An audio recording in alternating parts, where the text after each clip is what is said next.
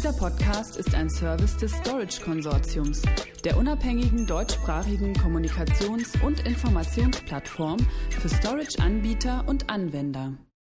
Zur Positionierung von Object Storage. Die Objektdatenspeicherung dient nicht dazu, NAS oder SAN als Speichermethode vollständig abzulösen. Um was es hier geht. Aufgrund von Digitalisierungsinitiativen, hoher Datenmobilität, IoT, Big Data Analytics und vielen neuen weiteren Anwendungen, Stichwort Apps, steigt die absolute Menge an semi- und unstrukturierten Daten in den Unternehmen stark an, auch im Edge. Das Interesse an wirtschaftlichen Alternativen zu den bisherigen Speicherlösungen ist somit offensichtlich.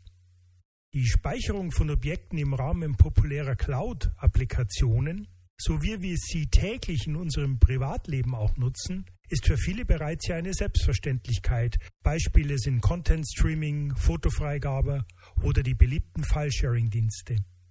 Aber auch im Data Center wird sich dieser Prozess beschleunigen.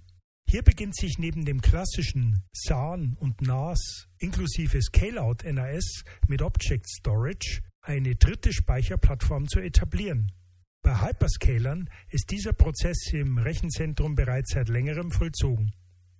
Die Objektdatenspeicherung dient aber nicht dazu, NAS oder SAN als Speichermethode komplett abzulösen.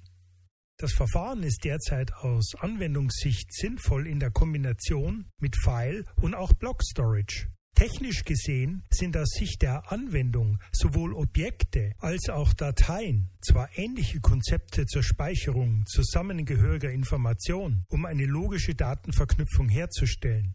Im Vergleich zu File Storage zeichnen sich Objekte aber durch zusätzlich mitgespeicherte Metadaten für den Zugriffsschutz bzw. die Speicherart und einem flachen Namensraum aus.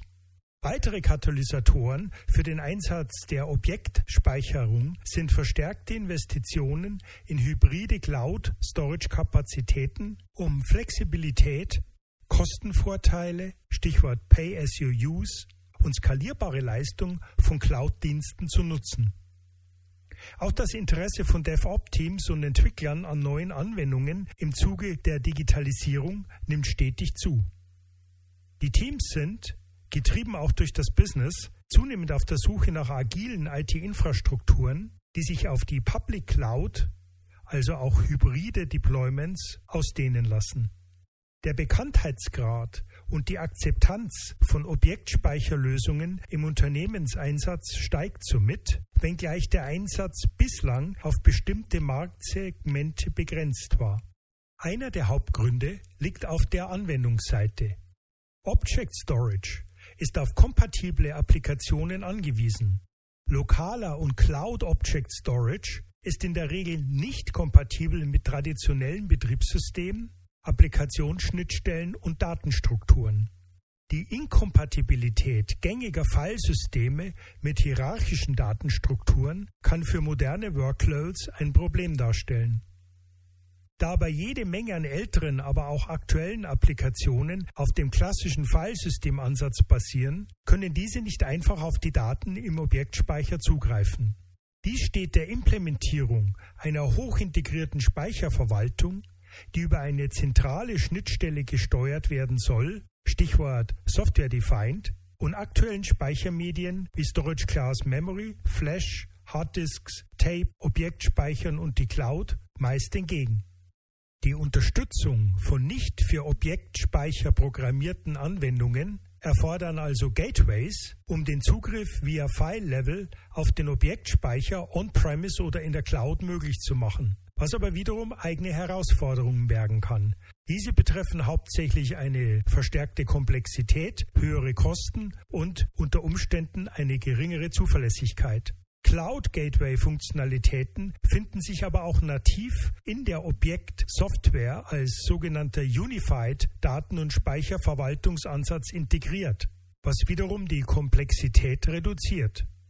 Aber gleich, ob als Gateway oder als Software inhärent gelöst, die Integration wird notwendig, um bisherige Filesystem-Implementierungen, wie zum Beispiel unter Windows, mit Cloud, NAS und gegebenenfalls auch Bändern zusammenzuführen.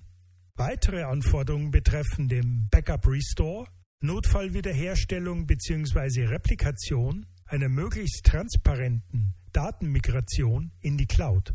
Eine wichtige Frage hier lautet, wie lassen sich vorhandene Anwendungen und Speicherumgebungen auf File- und auch blockbasierten Zugriffsmechanismen mit Object Storage auch in der Cloud transparent und kosteneffizient verbinden und kombinieren? Auch die performanceseitige Weiterentwicklung von Object Storage und damit ein breiterer Anwendungseinsatz ist ein interessanter Entwicklungstrend, auf den ich im zweiten Teil dieser Podcast-Serie in Kürze detaillierter eingehen werde. Weitere Infos zum Thema finden Sie unter www.storageconsortium.de Stichwort Object Storage. Dieser Podcast ist ein Service des Storage Konsortiums, der unabhängigen deutschsprachigen Kommunikations- und Informationsplattform für Storage-Anbieter und Anwender.